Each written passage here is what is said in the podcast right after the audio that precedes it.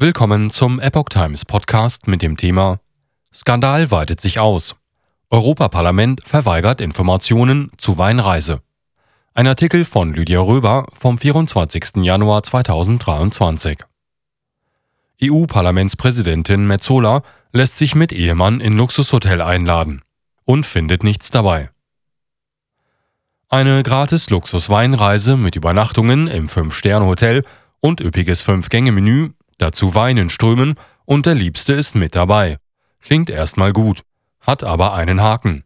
Oder gleich mehrere. Unter anderem, dass die Eingeladene die EU-Präsidentin ist. Aber das ist längst nicht alles.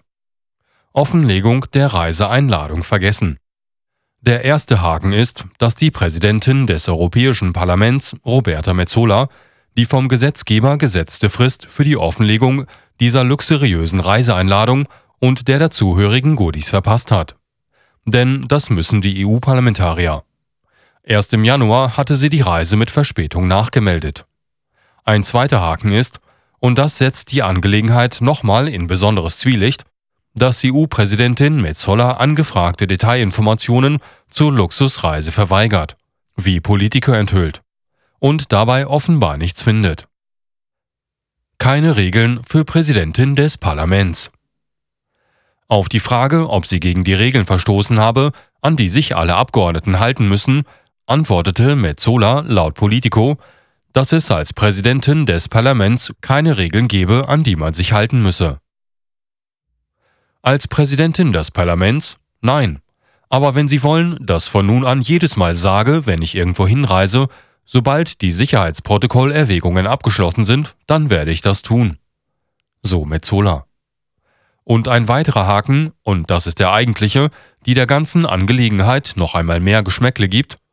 Diese ganze Affäre wurde losgetreten, da Roberta Metzola im Rahmen einer von ihr selbst groß angekündigten Aufarbeitung des Qatargate genannten EU-Korruptionsskandals bei sich selbst noch eben etwas nachjustiert hatte. Sie hatte offenbar jede Menge Geschenke angenommen, ohne sie zu deklarieren, aber vollmundig angekündigt, gegen die Korruption in der EU vorgehen zu wollen, inklusive eines eigens von ihr vorgelegten 14-Punkte-Plan. Metzolas Vergesslichkeit betraf bei 142 angenommenen Geschenken seit Anfang 2022 ganze 125 davon. Die Konservative aus Malta hatte diese dann am 11. Januar zusammen mit fünf Reisen, darunter auch die luxuriöse Weinreise, nachgemeldet nach den Regeln des Parlaments diese 125 Geschenke wesentlich früher offengelegt werden müssen, nämlich am Ende des Folgemonats ihres Erhalts. In Vino Veritas. Mitreisenden Partner unterschlagen.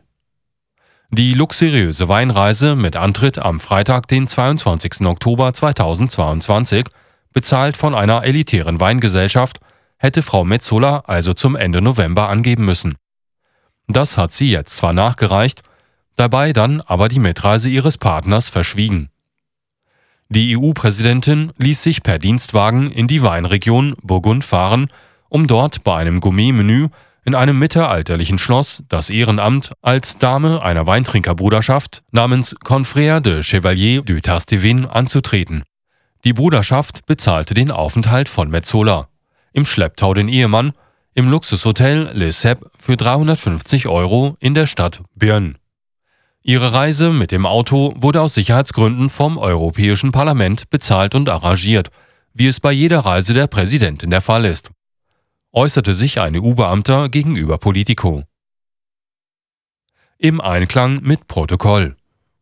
Auf Nachfragen von dpa teilte ein Sprecher des Parlaments zudem mit, der Besuch bei einer Weinbruderschaft mit Übernachtung in einem Fünf-Sterne-Hotel in Björn sei im Rahmen von Metzolas Mandat als Präsidentin und im Einklang mit übergeordneten Sicherheits- und Protokollverpflichtungen erfolgt. Metzola habe sich an die Regeln gehalten, die auch für alle früheren Präsidenten angewandt wurden. Ob EU-Präsidentin Roberta Metzola nun mit Konsequenzen rechnen muss, ist im Moment noch nicht geklärt. Theoretisch könnten Sanktionen verhängt werden. Einen Automatismus gibt es für solche Fälle jedoch nicht. Denn zuständig ist eigentlich die Parlamentspräsidentin. Und die ist sie ja selber.